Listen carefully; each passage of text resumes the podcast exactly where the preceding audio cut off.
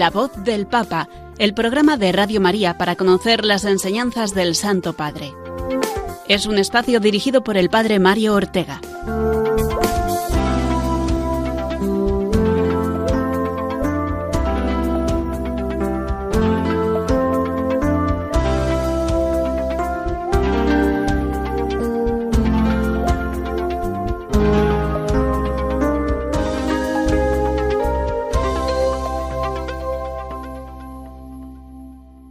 Buenos días, queridos amigos oyentes de Radio María, en este martes eh, por la mañana, hora que dedicamos a escuchar la voz del Papa.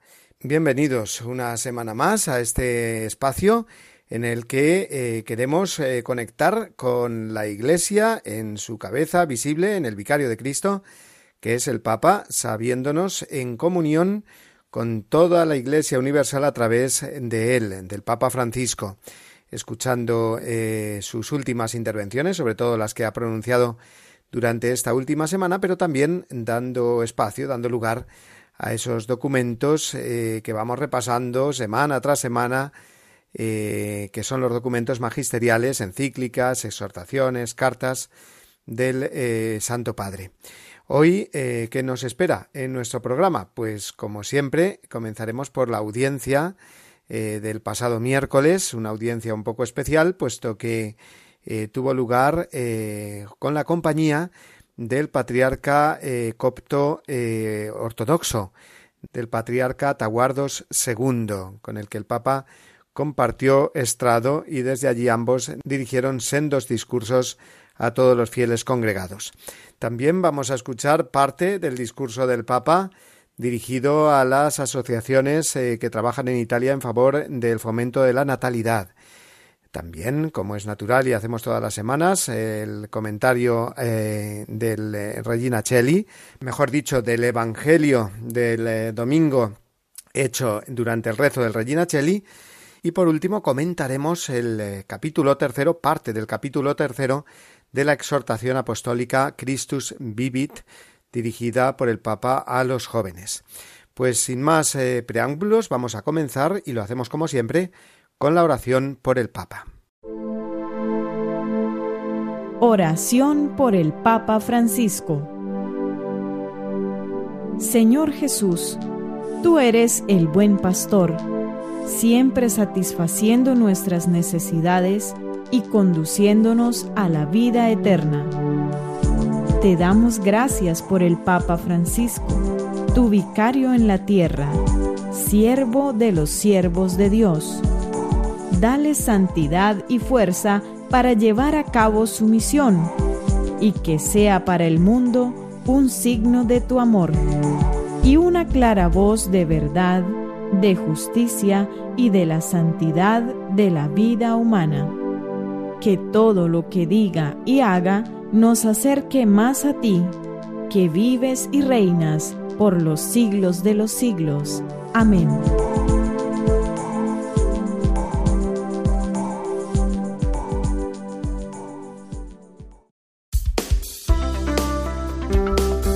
La voz del Papa, el programa de Radio María que te ofrece la enseñanza y la actualidad del Santo Padre.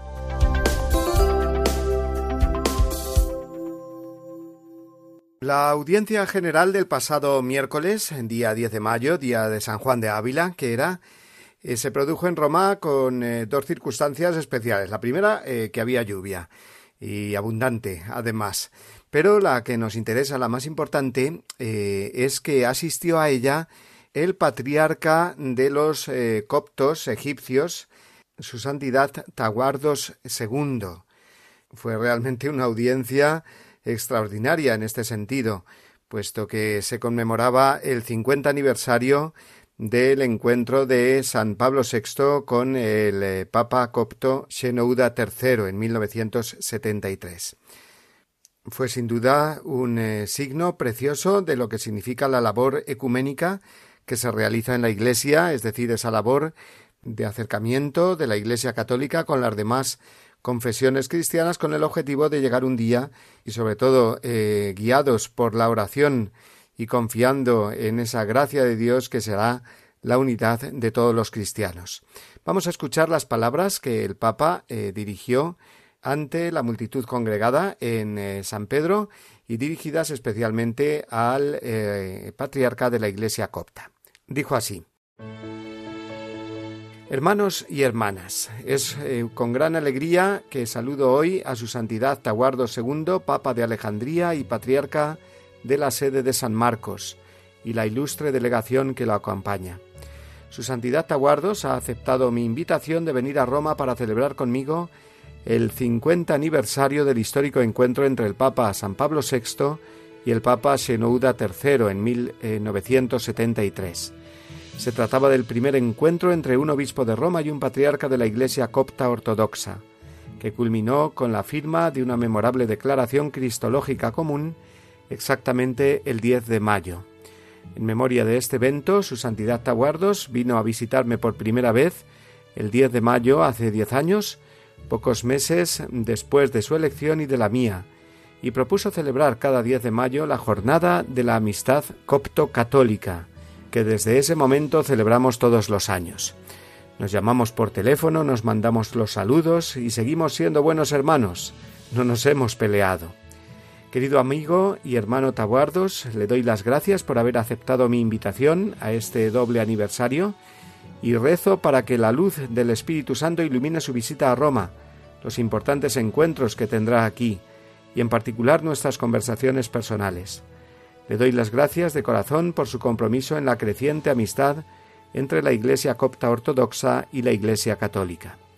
Santidad, queridos obispos y amigos todos, Junto a vosotros imploro al Dios omnipotente por la intercesión de los santos y mártires de la Iglesia copta, para que nos ayude a crecer en la comunión un único y santo vínculo de fe, de esperanza y de amor cristiano. Y hablando de mártires de la Iglesia copta, que son también nuestros, quiero recordar a los mártires en la playa libia que fueron martirizados hace unos años. Pido a todos los presentes que recen a Dios para que bendiga la visita a Roma del Papa Tabuardos y proteja a toda la Iglesia copta ortodoxa. Que esta visita pueda acercarnos más rápidamente al bendito día cuando seremos una sola cosa en Cristo. Gracias. Bien, pues el Papa hacía referencia a esos mártires que creo que todos recordamos en el año 2015, eh, que fueron eh, jóvenes eh, coptos degollados lo recordamos bien en esa playa libia, vestidos eh, con esos monos naranjas y de rodillas, cada uno de ellos con un verdugo detrás y un machete preparado para degollarlos, en un vídeo preparado precisamente por estos terroristas del Estado Islámico que dio la vuelta al mundo. Ellos son mártires y aunque fueran de la Iglesia copta ortodoxa, el Papa Francisco dijo que también de alguna manera los hacíamos nuestros. Pues estas fueron las palabras del Papa durante esta audiencia general. No hubo catequesis como tal, sino eh, también unas palabras eh, por parte del patriarca copto ortodoxo y es realmente un motivo de alegría que se haya producido este encuentro, eh, que haya llegado al 50 aniversario ese encuentro entre la Iglesia católica y la Iglesia copta y que sigamos pidiendo todos por la unidad de todos los cristianos.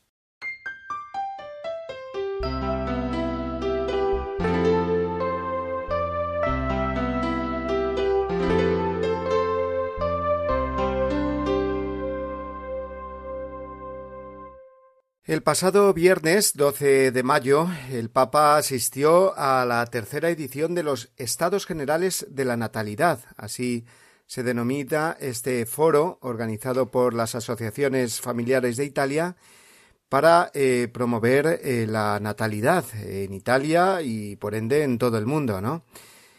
Los temas que se abordaron este año fueron el declive demográfico, y eh, un declive que comenzó en el año 2015 y se vio agravado por los efectos de la, de la pandemia del COVID-19.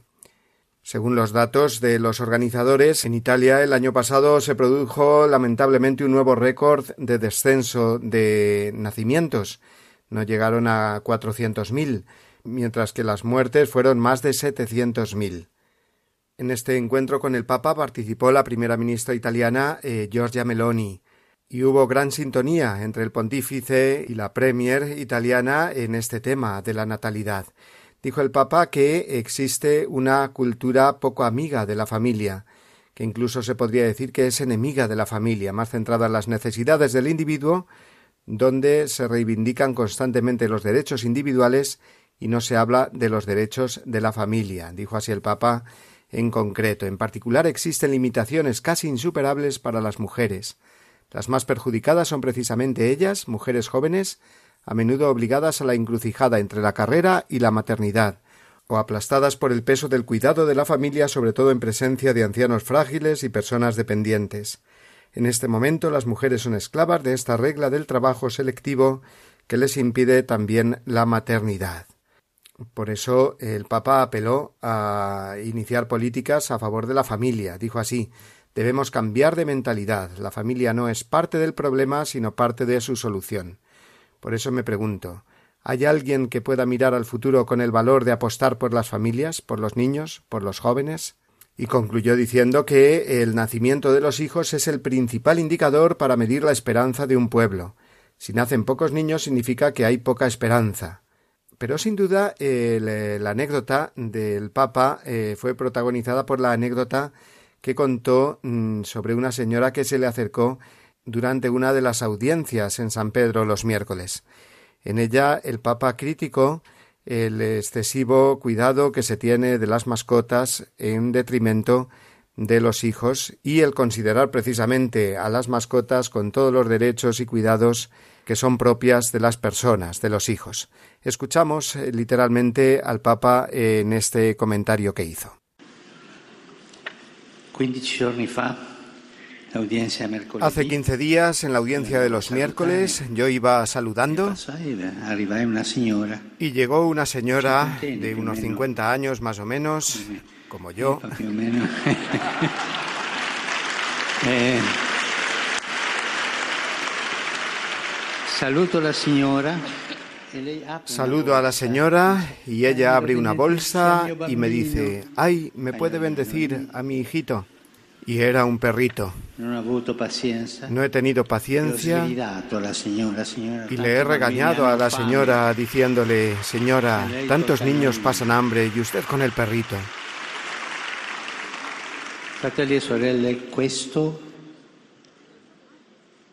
Queridos hermanos y hermanas, esta es una escena del presente, pero si las cosas siguen así, esta será una cosa habitual en el futuro.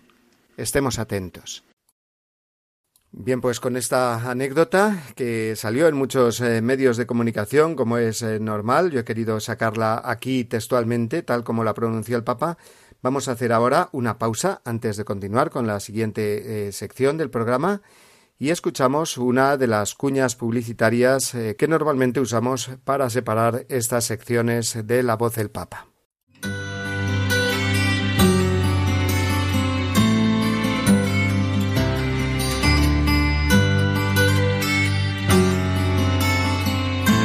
El Señor hizo de Simón, al que dio el nombre de Pedro, y solamente de él, la piedra de su iglesia. Le entregó las llaves de ella, lo instituyó pastor de todo el rebaño. Consta que también el colegio de los apóstoles, unido a su cabeza, recibió la función de atar y desatar dada a Pedro. Este oficio pastoral de Pedro y de los demás apóstoles pertenece a los cimientos de la Iglesia. Se continúa por los obispos bajo el primado del Papa. Catecismo de la Iglesia Católica, número 881.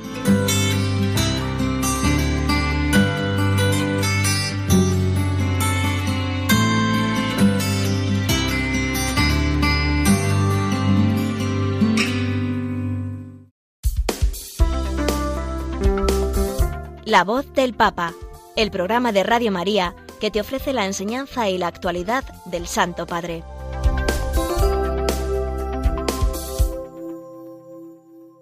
El sábado pasado, día de la Virgen de Fátima, 13 de mayo, el Papa recibió en audiencia en la Sala Pablo VI a un numeroso grupo eh, de asociaciones de mujeres, a las cuales les habló del papel de la mujer en la sociedad y en la Iglesia, pero también les recordó, y fue lo que más eh, vamos a destacar ahora, el eh, hecho de que ese mismo día, el día de la Virgen de Fátima, en Portugal, fijaos qué paradoja tan grande, eh, se aprobara, se diera luz verde a la ley de la eutanasia. El Papa hizo un valiente alegato en favor de la vida que ahora escuchamos en este servicio informativo de nuestros amigos de Rome Reports. El 13 de mayo, aprovechando el Día de la Virgen de Fátima, el Papa se reunió con la Unión Mundial de las Organizaciones Femeninas Católicas. Hizo una llamada a la defensa de vida en Portugal, ya que ese mismo día se despenalizó la ley de la eutanasia en el país.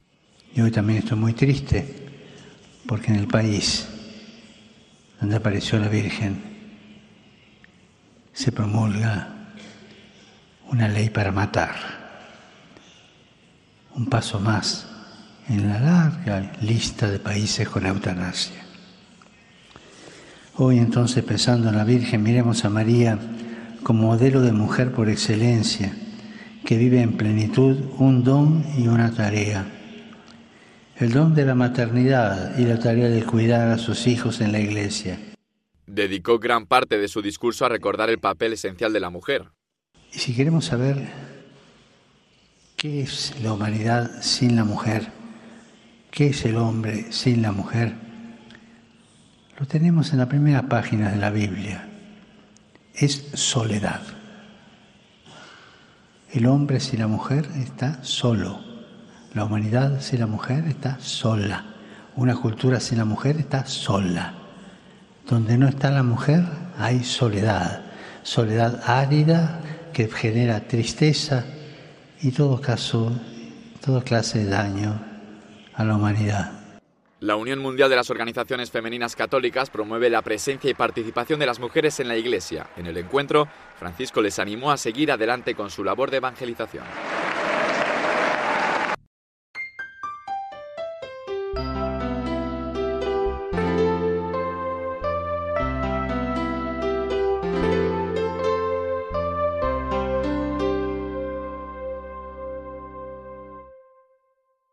Y nos vamos ahora hasta el domingo, el domingo sexto de Pascua, antes de ayer, en el que el Papa rezó el Regina Cheli y compartió con todos el comentario al Evangelio, que recordémoslo, era el eh, de Jesús presentándonos en el capítulo 14 de San Juan al Espíritu Santo. Estamos ya muy próximos a Pentecostés y la liturgia, lógicamente, nos va introduciendo poco a poco en esa promesa del Señor de enviarnos el Espíritu Santo Paráclito. Esa palabra griega, dijo el Papa, eh, significa al mismo tiempo el que consuela y el abogado, consolador y abogado, no dos cosas distintas, sino en una misma acción, en un mismo sujeto, que es el Espíritu Santo, que viene a morar en nuestro espíritu. De esta manera el Papa nos afirmó que el Espíritu Santo nunca nos deja solos, que está junto a nosotros como un abogado que asiste al imputado estando a su lado. Por lo tanto, esta cercanía, este eh, estar eh, cerca, al lado, significa que es un abogado no frío, no desde fuera, no cumpliendo pues un oficio y ya está, sino como el amigo, abogado, que nos está asistiendo junto a nosotros y defendiéndonos de quien nos acusa. ¿Quién nos acusa? Nos dice el Papa, el acusador en la Biblia es el demonio, el que nos acusa de nuestro pecado, el que pone en nosotros eh, las tentaciones para caer en él, o después la culpa para que no nos levantemos, ¿no? Es el gran acusador, el que pone en nuestro corazón de alguna manera la maldad. Pues ahí tenemos a nuestro abogado eh, cercano, que es el Espíritu Santo. Y estos son los dos aspectos que tocó el Papa. La cercanía, por un lado, del Espíritu Santo y su ser abogado. En cuanto a su cercanía, eh, el Papa dijo que eh, esta cercanía se demuestra con las palabras del Señor, cuando nos dijo que el Espíritu Santo permanecerá con vosotros y estará con vosotros. Es el versículo 17 del pasaje del Evangelio. Es decir, que no nos abandona nunca, quiere quedarse en nosotros, no es un huésped, dijo el Papa, de paso, que viene a hacernos una visita de cortesía, sino que es un compañero de vida, una presencia estable, y se queda en nosotros porque nos ama de verdad. Es decir, esa estabilidad, esa paciencia, esa permanencia con nosotros se debe al amor infinito de la tercera persona de la Santísima Trinidad, que es el Espíritu Santo. Dijo el Papa eh, que es un amor verdadero, que no finge querernos para luego dejarnos solos en medio de las dificultades, sino que es leal, es transparente, es auténtico. Y si nos encontramos en una situación de prueba, el Espíritu Santo nos consuela trayéndonos el perdón y la fuerza de Dios, dijo Francisco. Y cuando nos pone ante nuestros errores y nos corrige, lo hace con suavidad. Es decir, es ese buen amigo que no solamente nos defiende del enemigo, sino que nos va corrigiendo nuestros errores, nuestros pecados, es el que nos habla al corazón, y eso se conjuga al mismo tiempo con su exigencia. El Espíritu Santo es exigente, dijo el Papa, porque es un verdadero amigo, fiel, que no esconde nada, que nos sugiere qué cambiar y cómo crecer. Y eso, pues, eh, claro, supone en nosotros esfuerzo, exigencia, pero el Espíritu Santo está ahí cuando nos corrige, jamás nos humilla y nunca infunde el desánimo.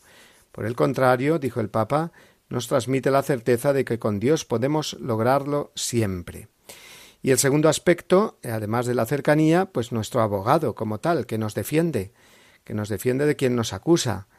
Ya hemos dicho que el acusador es el demonio, pero el Papa también nos recuerda que nosotros mismos somos acusadores, cuando no nos queremos o no nos perdonamos, llegando quizás incluso a decirnos que somos unos fracasados, que somos buenos para nada, también nos defiende del mundo, que descarta a quien no responde a sus esquemas y a sus modelos, y por último, como ya había avanzado antes, del diablo, que es el acusador por excelencia, el que divide, el que hace todo lo posible para que nos sintamos incapaces e infelices.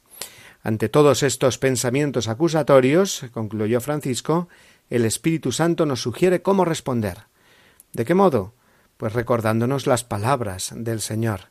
Así nos lo dijo Jesús, Él vendrá y os recordará todo lo que os he dicho. Y efectivamente, son las palabras de Jesús las que trae a nuestra mente y a nuestro corazón el Espíritu Santo, y con ellas podemos responder al acusador y podemos vernos libres de esa acusación, de esa culpa, de ese sentimiento de fracaso, como decíamos antes, con las palabras de Jesús que nos trae el mismo Espíritu Santo. Por eso el Papa eh, concluyó preguntándose y preguntándonos, a modo de examen de conciencia, ¿invocamos al Espíritu Santo, le rezamos con frecuencia? ¿Prestamos atención a su voz, tanto cuando nos anima como cuando nos corrige? ¿Respondemos con las palabras de Jesús a las acusaciones del mal, a los tribunales, entre comillas, de la vida? ¿Nos acordamos de que somos hijos amados de Dios? Que María nos haga dóciles a la voz del Espíritu Santo y sensibles a su presencia.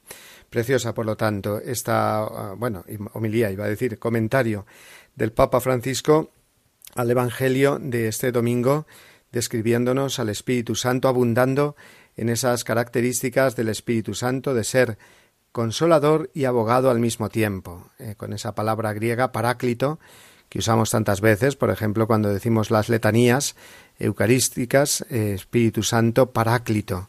Bueno, pues con este comentario del Papa vamos a escuchar ahora una canción del Espíritu Santo, precisamente, que nos sirve eh, como descanso de todo lo que vamos hablando, para que asentemos todo lo que vamos escuchando de la voz del Papa y para pasar a la próxima sección.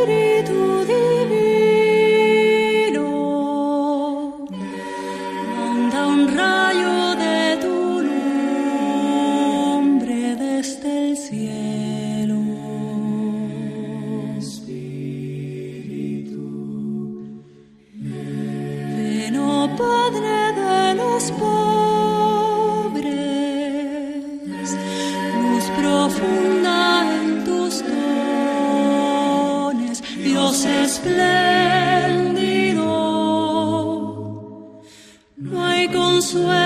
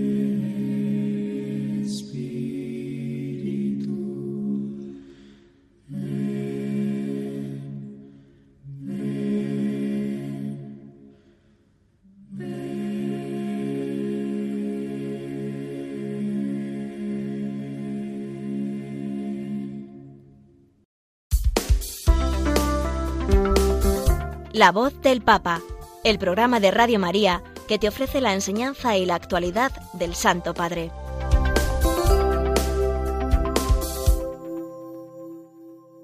Me preguntaban el otro día, ¿cuánto le cuesta a Dios eh, cambiar el corazón de una persona? Y yo les decía, pues por un lado nada, porque sale de su amor y por lo tanto el amor es siempre gratuito. Pero si tenemos en cuenta lo que le ha costado a Dios salvar el mundo, pues eh, claro, cuesta eh, cada eh, conversión de cada alma, pues el precio de la sangre de Cristo, es decir, infinito. Así que esa respuesta doble, aparentemente contraria, vale. que cuesta gratis a Dios cambiar el alma de una persona y que cuesta infinito, puesto que es el precio de su sangre el que nos ha redimido. Pues eh, pensándolo también desde esta perspectiva, podríamos decir lo mismo de Radio María. ¿Cuánto cuesta hacer Radio María? Pues teniendo en cuenta el amor, la ilusión, la alegría con la que nuestros voluntarios y todas las personas que trabajamos en Radio María, en voluntariado de programación, del que sea, lo hacemos, pues nada, al contrario, lo hacemos con todo el corazón y por lo tanto con una alegría y una gratuidad pues muy grandes. Pero es verdad también, fijándose en lo material, que la emisión de Radio María, las frecuencias que se adquieren, el mantenimiento de toda una emisora tan grande eh, que no solamente en España sino que en el mundo entero eh, pues funciona pues claro que cuesta y cuesta eh, dinero y ese dinero es el que pedimos también esas aportaciones en las distintas campañas a lo largo del año que hacemos para recaudar fondos para Radio María. Estamos ahora en plena campaña del mes de mayo y vamos a escuchar este spot, digamos, publicitario. Radio María no tiene publicidad, digamos, pagada, pero sí que hacemos nosotros esta publicidad o este anuncio, mejor dicho, para eh, recaudar esos fondos que generosamente y en la medida de nuestras posibilidades todos los oyentes de Radio María aportamos. Aunque a veces nos parece que el hombre contemporáneo vive a gusto sin Dios, nuestra sociedad da muchos signos de un profundo vacío existencial que manifiesta que consciente o inconscientemente todo hombre sigue teniendo sed de amor, verdad, vida y belleza infinitas y eternas. En definitiva, tiene sed de Dios, un Dios que se ha acercado al hombre en Jesucristo. Por ello, escribe San Pablo, todo el que invoque el nombre del Señor será salvo. Pero el mismo apóstol se pregunta, ¿cómo creerán en aquel de quien no han oído hablar? ¿Y cómo oirán hablar de él sin nadie que anuncie? Radio María no tiene otro fin que el de responder a esa llamada y colaborar con la Iglesia en su misión evangelizadora en el mundo, en el que ya está presente en más de 80 países para que pueda seguir esa expansión en España y muchas otras naciones, realizamos nuestra campaña de mayo, en la que esperamos contar un año más con tu oración, sacrificio, testimonio y donativo. Colabora. Puedes hacerlo sin moverte de casa, con una simple llamada al 91 822 8010 o a través de nuestra página web www.radiomaria.es donde verás los números de cuenta a donde podrás realizar una transferencia bancaria o a través de pasarela de pago con tarjeta. Además, tenemos disponible el método de pago Bizum. Radio María, enviada a anunciar la buena noticia al mundo entero.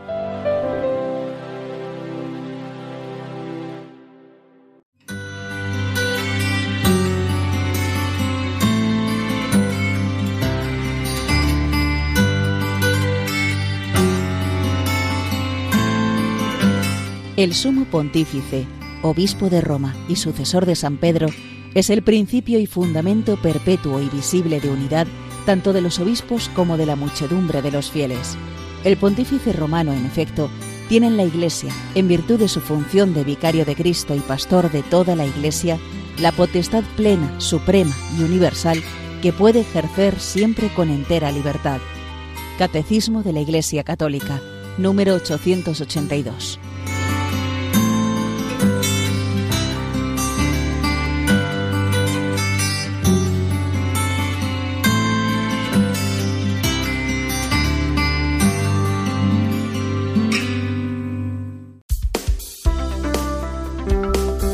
La voz del Papa, el programa de Radio María que te ofrece la enseñanza y la actualidad del Santo Padre.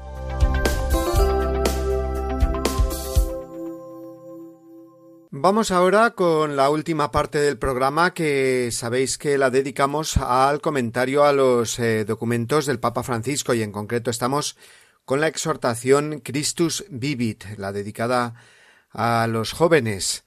Y vamos por el capítulo 3, eh, que se titula Vosotros sois el ahora de Dios.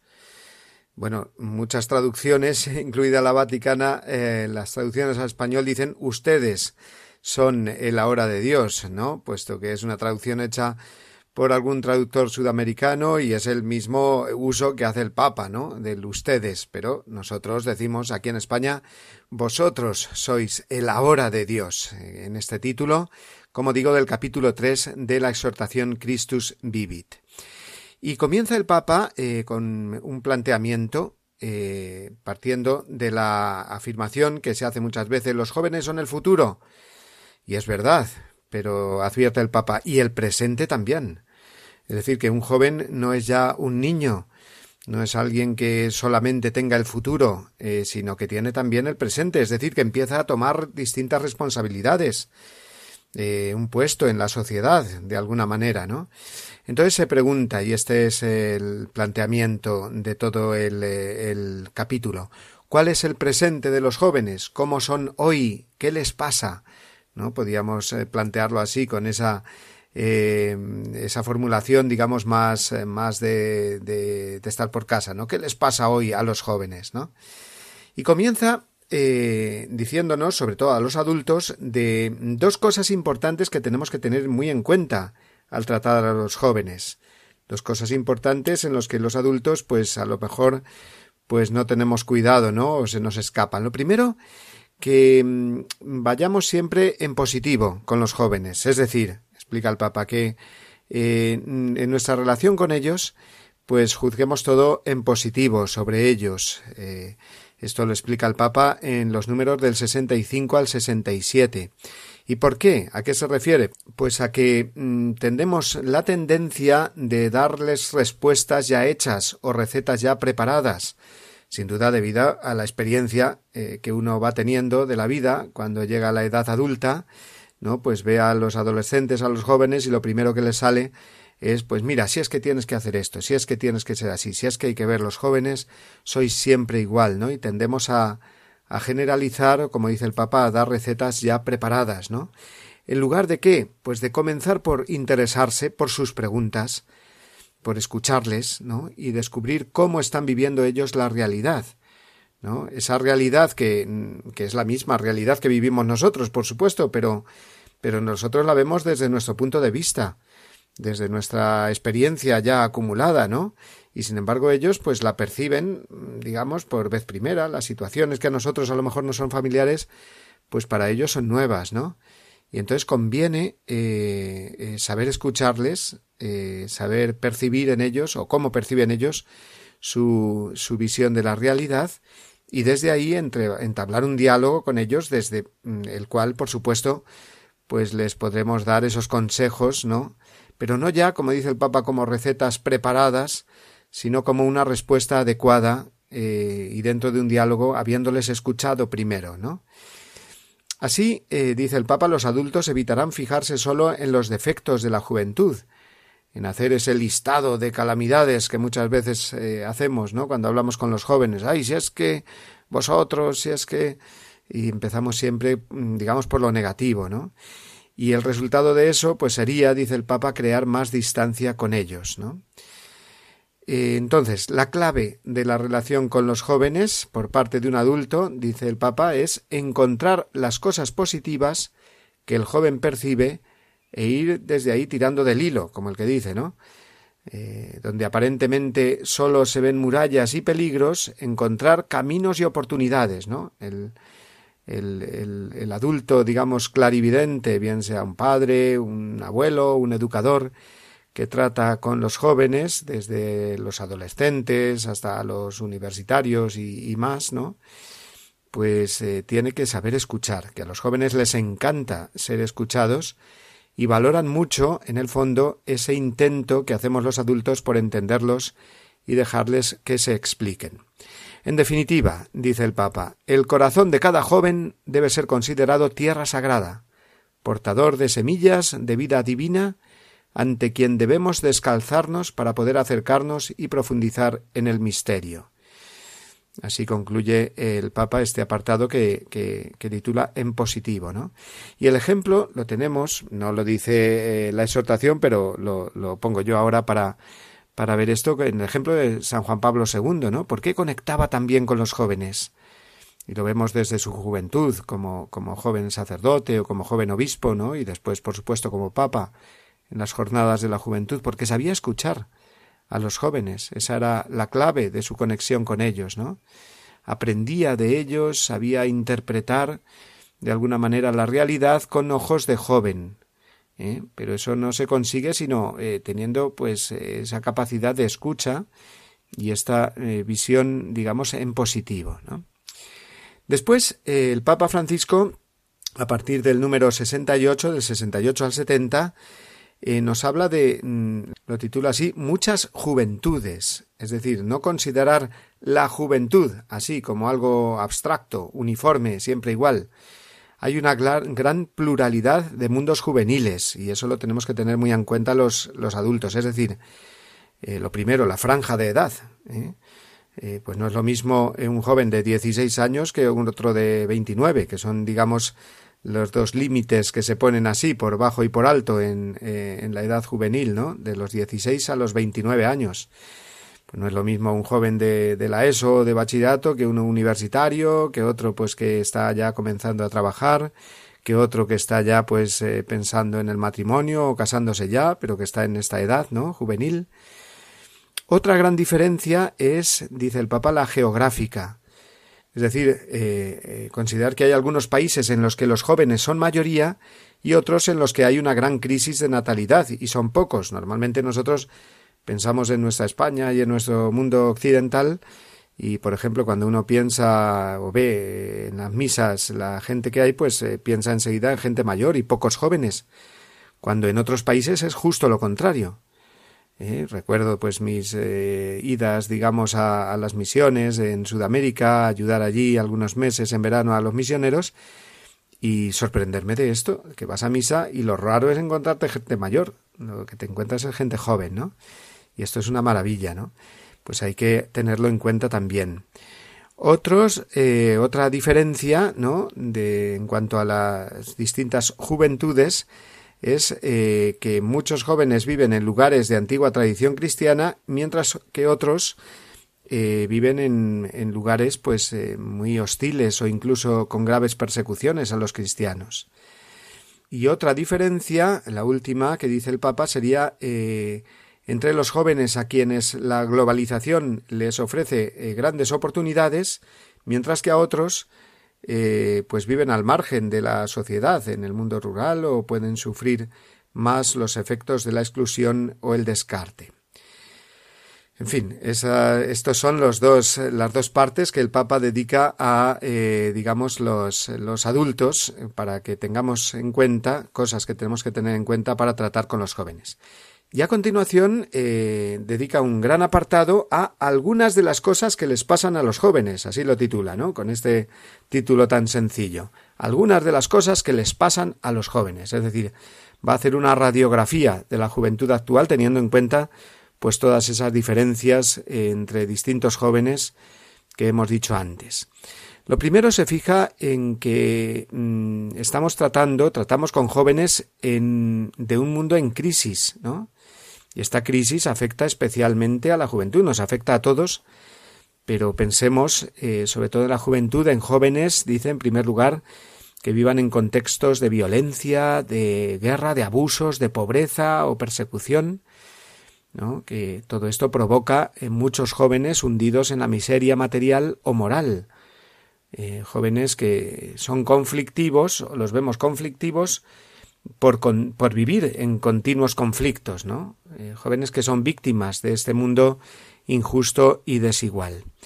En segundo lugar, jóvenes también ideologizados por grupos políticos o económicos a los que se les come la cabeza, ¿no? y se les alimenta de intolerancia o violencia contra otros, de individualismo y burla de los demás, al servicio, dice el Papa, de planes destructivos de la sociedad y de la convivencia cívica. En tercer lugar, eh, en este apartado de qué les pasa a los jóvenes, pues tenemos que pensar también en, los jóvenes que son excluidos socialmente por razones religiosas, étnicas o económicas.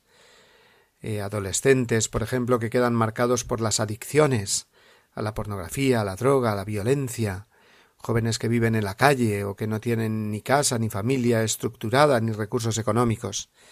Hagamos un esfuerzo, por supuesto, por, por pensar en que el Papa está hablando de los jóvenes de todo el mundo, ¿eh? con las diferencias tan grandes entre unos y otros que hemos dicho antes, ¿no? En todos estos casos, nos dice, eh, que aprendamos a llorar para sentir compasión por estos jóvenes perdidos o a punto de perderse. Aprender a llorar, dice el Papa, Mm, es decir, ser sensibles, no en plan de lamentarse, eh, diciendo qué mal está la juventud y no hacer nada, sino en el sentido de eh, sentir de verdad eh, esta, estas dificultades juveniles para ponerse manos a la obra y mejorar el mundo para los jóvenes. Dice así el Papa, ciertas realidades de la vida solamente se ven con los ojos limpios de las lágrimas, ¿no? O limpios por las lágrimas después de haber llorado. Intenta aprender a llorar por los jóvenes que están peor que tú. La misericordia y la compasión también se expresan llorando. Ojalá siempre haya cerca de un joven sufriente una comunidad que pueda hacer resonar palabras de consuelo, con gestos, abrazos y ayudas concretas. Son palabras textuales del Papa, bien bonitas y, bien certeras, ¿no? Luego mm, también nos advierte de otra cosa, ¿no? Lo de ser siempre joven, ¿no? Que hay que entenderlo bien y en profundidad. Hay que ser siempre joven en el sentido de tener siempre el ánimo alegre y lleno de vida, pero no de eh, aparentemente imitar a los jóvenes siempre, o tener el modelo juvenil como un modelo válido también para, eh, para un adulto. Dice el Papa, esto es hacer un flaco servicio a los jóvenes, porque les deja a ellos sin la necesaria referencia a los adultos. Es decir, que el ser siempre joven eh, no quiere decir que ante un joven te tengas que comportar como él, siendo padre, abuelo o bueno, pues o, agente pastoral, catequista o sacerdote, eh, sino que tenemos que mostrar los que ya tenemos eh, cierta edad o somos adultos, pues ese, eh, ese modelo en el que los jóvenes se tienen que fijar o tienen que contrastarse de alguna manera, ¿no? Puesto que si la relación entre jóvenes y adultos permanece solo en el plano afectivo, sin tocar esa dimensión educativa y cultural eh, que necesitan los jóvenes, pues entonces eh, no les estamos ayudando a ellos, ¿no? Los jóvenes necesitan también el modelo del adulto, eh, y no que el adulto se convierta en un joven más, ¿no? Eso es una confusión muy habitual y que tenemos que estar atentos. Y finalmente el Papa habla de mm, deseos, heridas y búsquedas de los jóvenes hoy en día. En primer lugar, habla de eh, la necesidad que tienen de integrar bien la sexualidad, todos los temas de la sexualidad, puesto que a veces eh, pues eh, suponen una causa de alejamiento de la Iglesia al entenderse solamente o que los jóvenes lo perciban como que la Iglesia dice que no a esto y que está siempre como juzgando, ¿no? Y no, la Iglesia es la primera, como madre, en enseñar la sexualidad dentro de ese orden natural y sobrenatural, ¿no? que les permite madurar y crecer e integrarlo en el verdadero amor. Los jóvenes demandan respuestas claras sobre cuestiones referentes a la identidad masculina y femenina, así como también sobre el tema de la homosexualidad, ¿no? Por eso la Iglesia tiene que ser siempre valiente y clara en ayudarles, eh, mostrándoles esa eh, visión antropológica cristiana que es la que ha hecho crecer el mundo y nuestra sociedad y por lo tanto que integra eh, la sexualidad en el verdadero amor entre el hombre y la mujer. También el Papa hace referencia a otras heridas ¿no? que, pueden encontrar los jóvenes en la sociedad actual, ¿no? por ejemplo con la amenaza del transhumanismo, ¿no? Eh, los eh, peligros que muchas veces experimentan los jóvenes por su atractivo por el riesgo y las emociones fuertes, ¿no? Eh, y también heridas por los fracasos o por las culpas eh, no perdonadas o digeridas. Es decir, que, que, a los jóvenes hay que entenderlos también en, esas, eh, en esos fracasos que pueden experimentar y que les pueden hacer mucho daño, ¿no? Y saberlos entender y, y hacer que, que, que, se sientan escuchados, ¿no? y a la vez también fomentar en ellos los buenos deseos que siempre tienen, ¿no? De fraternidad, de sensibilidad artística, dice el Papa, esa necesidad de comunicación siempre viva en ellos, esos deseos de hacer un mundo diferente, un mundo mejor, ¿no? Pues que, que todo esto lo tengamos en cuenta. Bueno, pues vamos a, dejarlo ahí porque es un, capítulo muy amplio y el próximo día continuaremos eh, con ese análisis que hace el Papa de la juventud actual en el capítulo tercero de la exhortación Christus Vivit.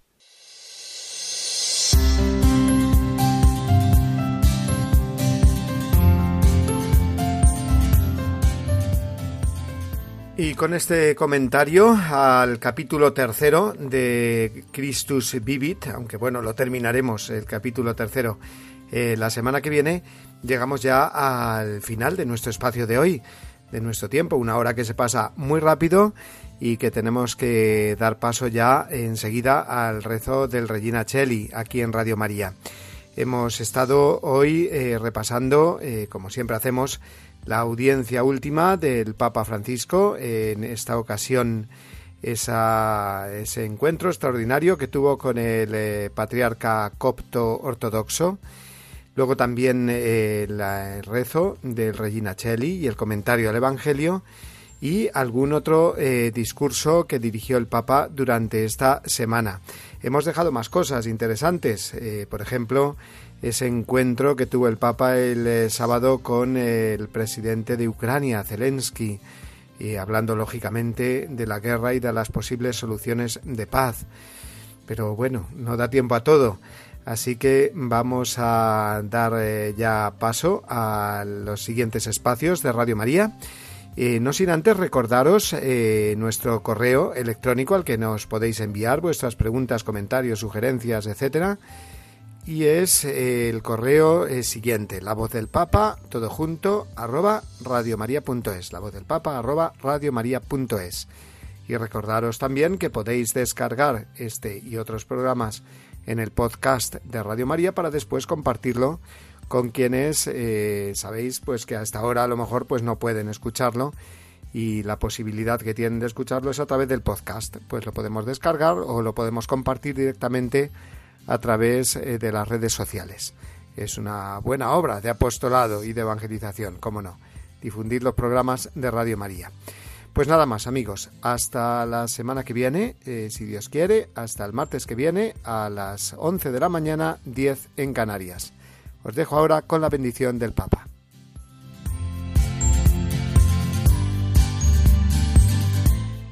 Que Jesús lo bendiga y la Virgen Santa los cuide. Muchas gracias.